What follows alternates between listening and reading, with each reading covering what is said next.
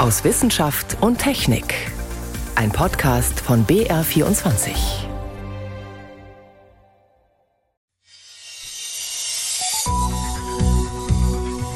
Heute mit Ingeborg Hein und einem Träumer. Also ich habe einen Traum, dass möglicherweise die dunkle Materie aus schwarzen Löchern besteht. Also dass die schwarzen Löcher schon mitten im Urknall entstanden sind.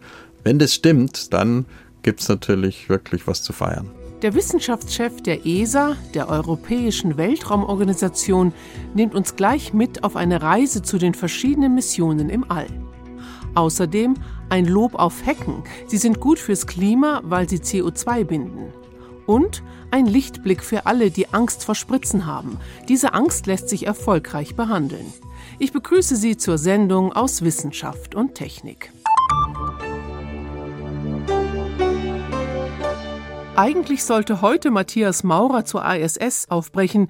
Der Start wurde, wie Sie vielleicht in den Nachrichten gehört haben, verschoben. Aber abgesehen von der ISS tut sich noch einiges mehr im All. Denn dort gibt es viel zu erforschen. Exoplaneten, Eismonde, schwarze Löcher sind hier nur einige Stichworte. Mein Kollege Stefan Geier hat dazu mit Günther Hasinger gesprochen.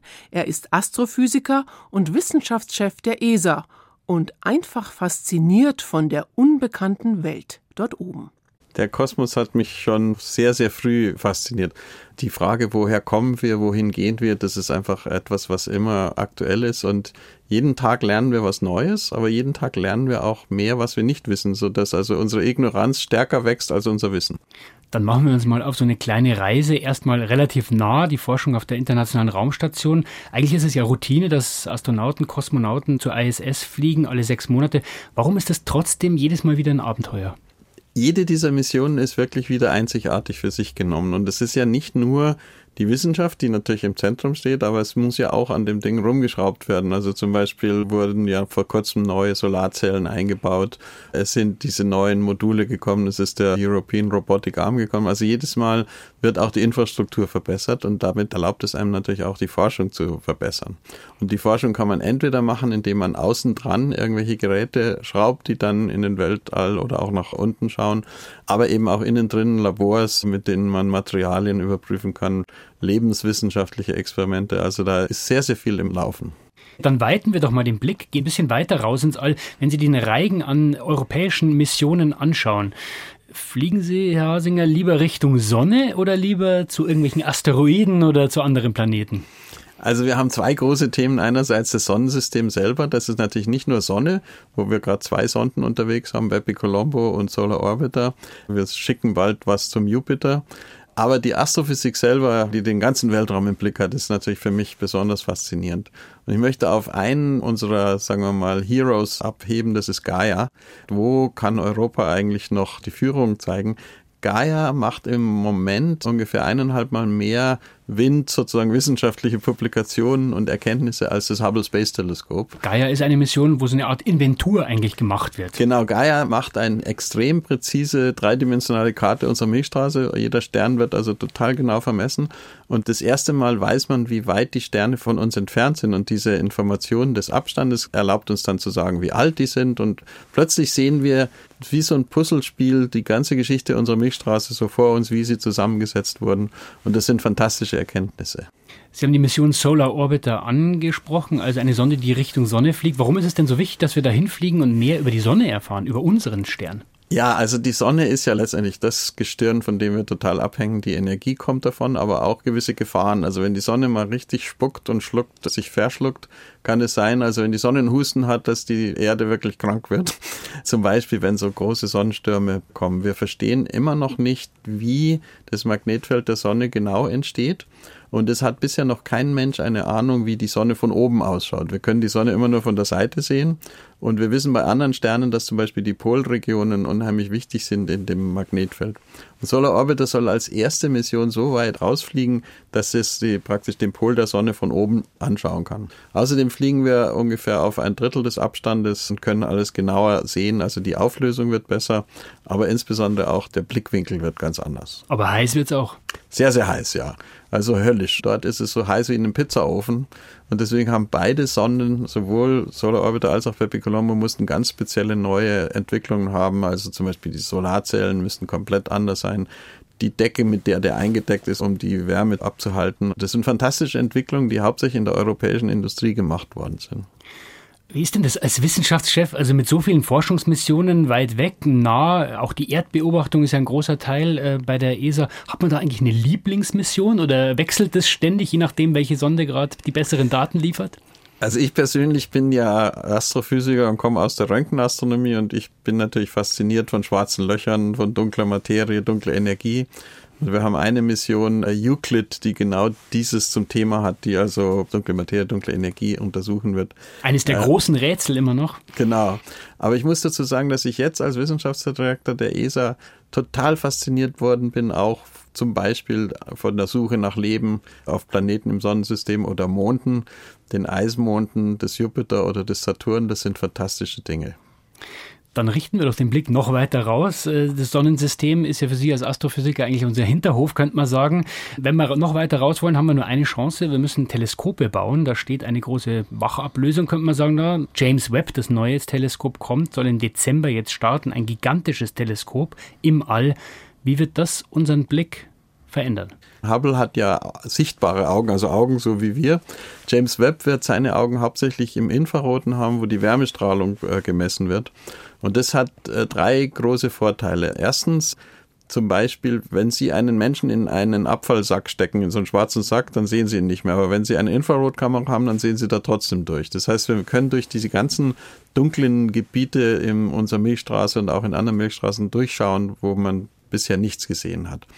Der zweite große Vorteil ist, wenn man Planeten um andere Sterne untersucht, deren eigenes Licht ist auch so mehr in der Wärmestrahlung, während der Stern im Sichtbaren ist. Das heißt, wenn man also im Infraroten beobachtet, ist man oft 1000, 10.000 Mal empfindlicher. Und dann das frühe Universum. Sie wissen doch, dass dieses Universum sich ausdehnt. Die Galaxien fliegen alle von uns weg. Je weiter sie weg sind, desto schneller bewegen sie sich von uns weg. Und manche bewegen sich so schnell von uns weg, dass ihr Licht schon praktisch gar nicht mehr sichtbar ist, sondern ihr Licht taucht im Infraroten auf. Und das ist das, was mich besonders interessiert, das erste Licht, das früheste Licht im Universum, was vielleicht 200 Millionen Jahre nach dem Urknall die ersten Sterne erzeugt hat. Heißt es, wenn Sie diese Planeten, die um andere Sterne kreisen, diese Exoplaneten ansprechen, dass James Webb möglicherweise uns auch ein bisschen mehr Aufschluss gibt, ob woanders Leben möglich ist? Ja, das ist eigentlich der heilige Gral sozusagen. Also was wir suchen, ist ein erdähnlicher Planet in einem sonnenähnlichen System, der dann auch noch möglicherweise so nah an der Sonne steht, dass das Wasser flüssig ist. Das ist mehr oder weniger der heilige Gral. James Webb wird da sehr, sehr nah hinkommen, aber es ist noch nicht ganz klar, ob wir den richtigen Planeten schon haben. Also das ist ein ganz, ganz spannendes Thema. Wenn Sie sich mittelfristig, vielleicht Weihnachten 2022, 2023, eine Sache wünschen könnten an wissenschaftlichen Ergebnissen von den Sachen, die jetzt anstehen, was wäre das? Also ich habe einen Traum, nämlich dass möglicherweise die dunkle Materie aus äh, sogenannten primordialen schwarzen Löchern besteht. Also dass die schwarzen Löcher schon mitten im Urknall entstanden sind und die dunkle Materie wäre damit dann gelöst. Das Rätsel, was wir schon wo also alle 30 Jahre lang danach suchen. Wenn das stimmt, dann haben wir jetzt vorhergesagt, dass das James Webb Teleskop eine neue Population von sehr, sehr schwachen Infrarotquellen sehen müsste.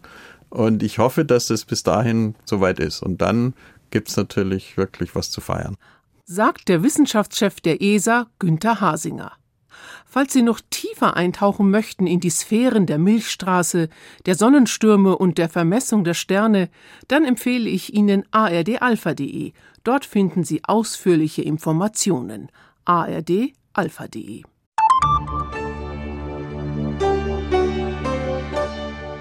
Wenn wir jetzt vom Klima reden, nein, dann möchte ich nicht darauf eingehen, dass es schon fast fünf nach zwölf ist, wie wir ja diese Woche dem Umweltbericht der UNO entnehmen konnten.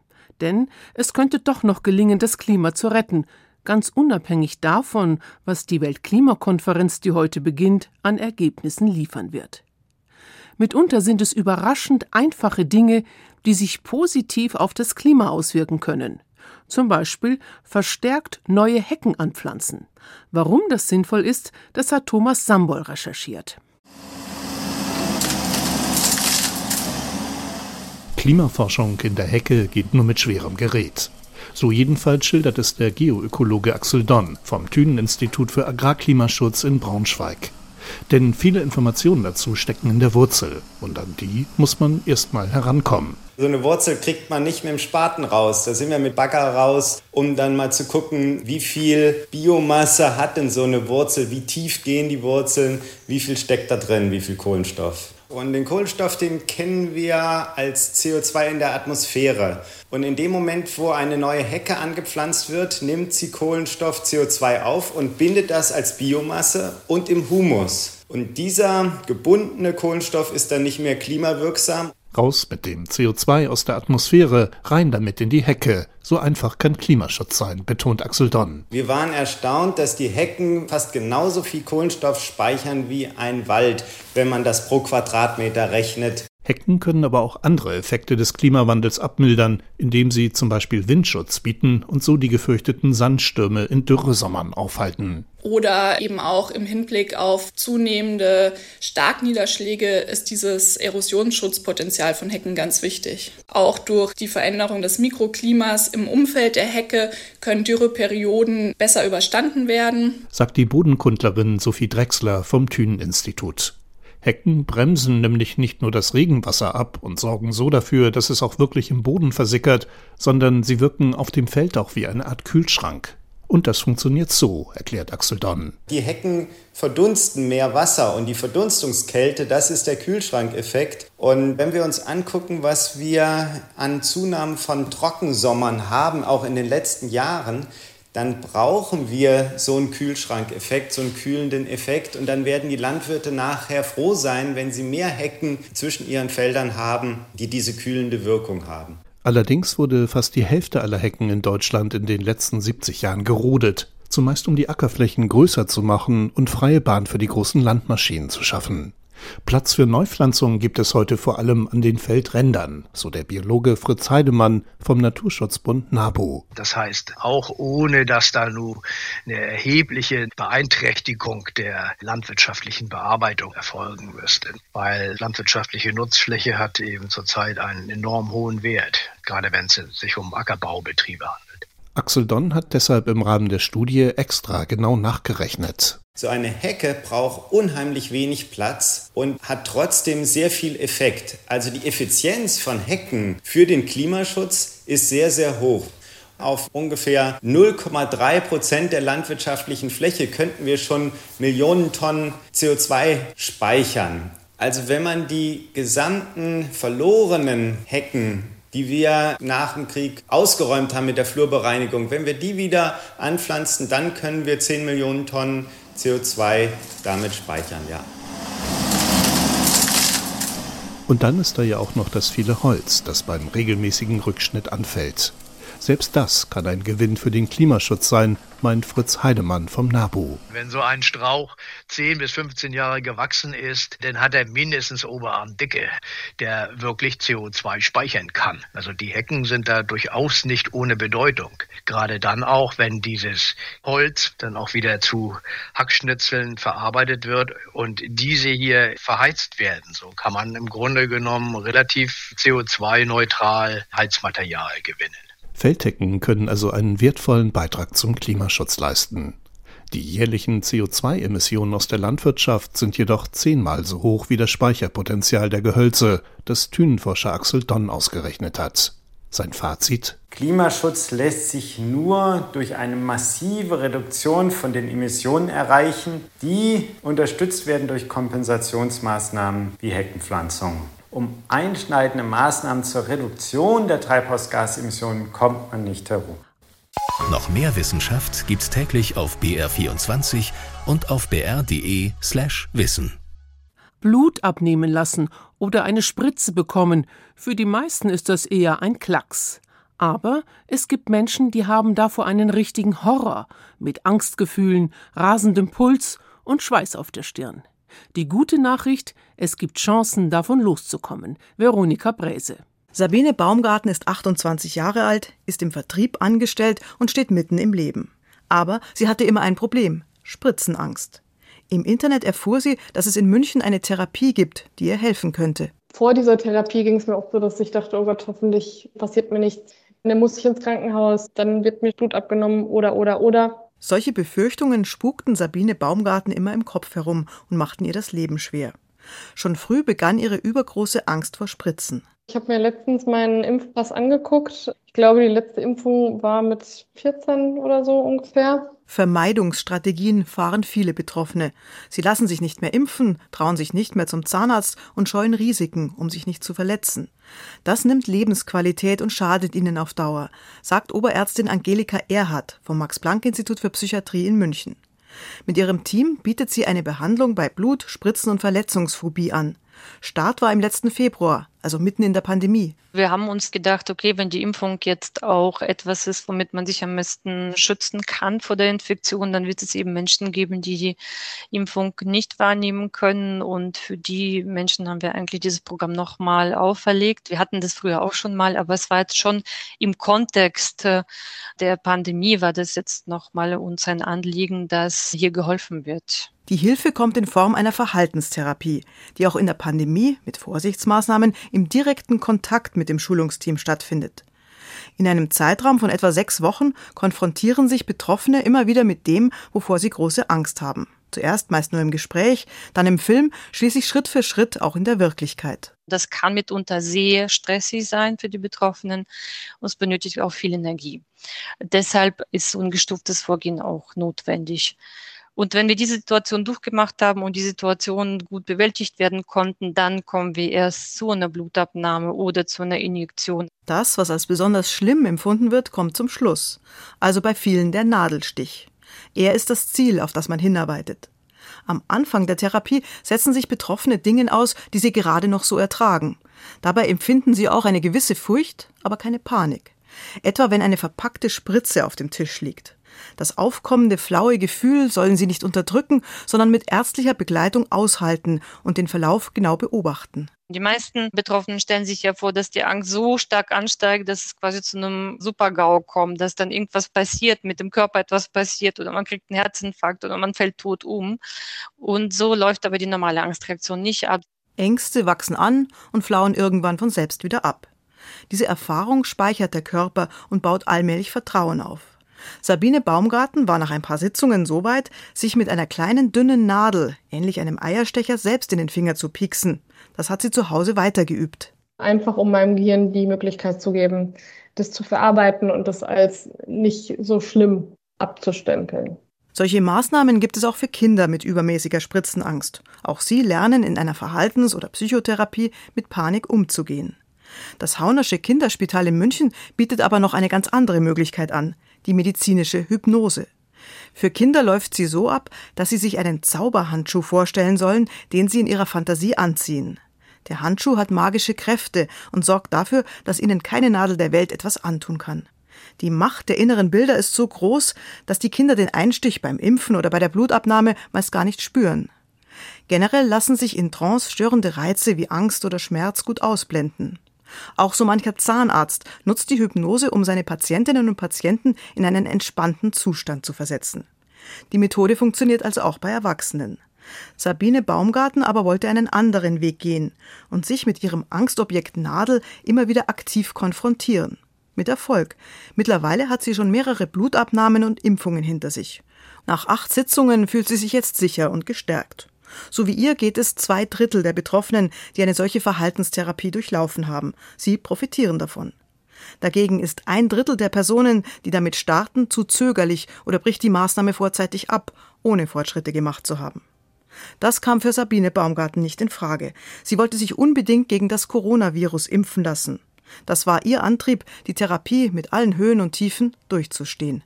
Es ist nicht schön, das macht auch nicht Spaß, aber letztendlich habe ich jetzt gemerkt, wie viel Lebensqualität mir das auch einfach letztendlich zurückgibt innerhalb wirklich kürzester Zeit. Das ist schon Wahnsinn. Ihre frühere Angst, sich beim Sport zu verletzen und ins Krankenhaus zu müssen, kreist jetzt nicht mehr in ihrem Kopf. Sie fühlt sich erleichtert und befreit.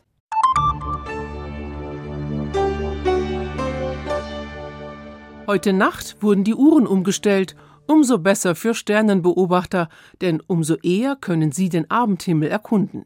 Ivan Meyer über Herbststernbilder, gut sichtbare Planeten und Sternschnuppen. Immer dunkler wird's jetzt im November, immer kürzer werden die Tage. Aber das Schlimmste ist schon fast geschafft. Bis zum Monatsende schrumpfen die Tage zwar noch um ein, ein Viertelstunden, also rund 75 Minuten, aber von da bis zur Wintersonnenwende im Dezember werden sie nur noch etwa 20 Minuten kürzer. Schon zwischen 6 und 7 Uhr ist es im November stockdunkel. Was es zu sehen gibt. Früh abends die Herbststernbilder hoch im Süden. Fische, Walfisch, Wasserschlange oder Steinbock und später am Abend dann die hellen Wintersternbilder Stier, Orion, die Zwillinge oder der Fuhrmann. Auch den Planeten macht es die lange Dunkelheit leicht. Merkur ist ja selten am Himmel zu sehen, weil er der Sonne so nah ist. Doch bis 7. November geht das morgens noch sehr gut. Er geht im Osten eineinhalb Stunden vor der Sonne auf. Uranus und Neptun kann man auch sehen, ist aber was für Geübte mit einem Teleskop, weil sie so weit von der Erde entfernt sind und nur für kurze Zeit, dann verschwinden auch sie aus dem Blickfeld. Also Anfang November Ausschau halten, ab kurz nach halb sieben Uhr abends sieht man die beiden im Südosten.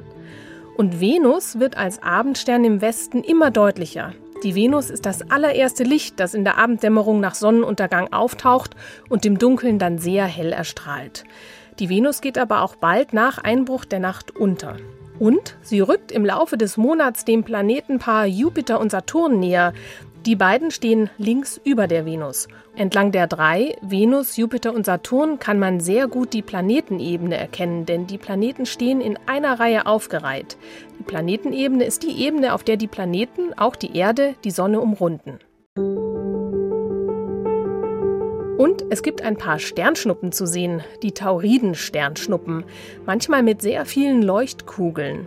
Die scheinen aus dem Sternbild Stier zu kommen, daher auch der Name Tauriden vom lateinischen Begriff für Stier Taurus. Offizieller Höhepunkt ist in der Nacht vom 12. auf den 13. November, aber sie sind erst sehr spät richtig gut zu sehen, denn der Mond geht erst nach Mitternacht unter. Man kann aber schon in den Tagen davor Sternschnuppen zählen. Da flitzen auch schon Tauriden über den Nachthimmel und der Mond stört noch nicht. Mehr zum Sternenhimmel im November, den Sternbildern und Fotos von Galaxien und Planeten finden Sie unter br.de/slash Sternenhimmel. Mit diesem Blick nach oben endet aus Wissenschaft und Technik. Am Mikrofon war Ingeborg Hein.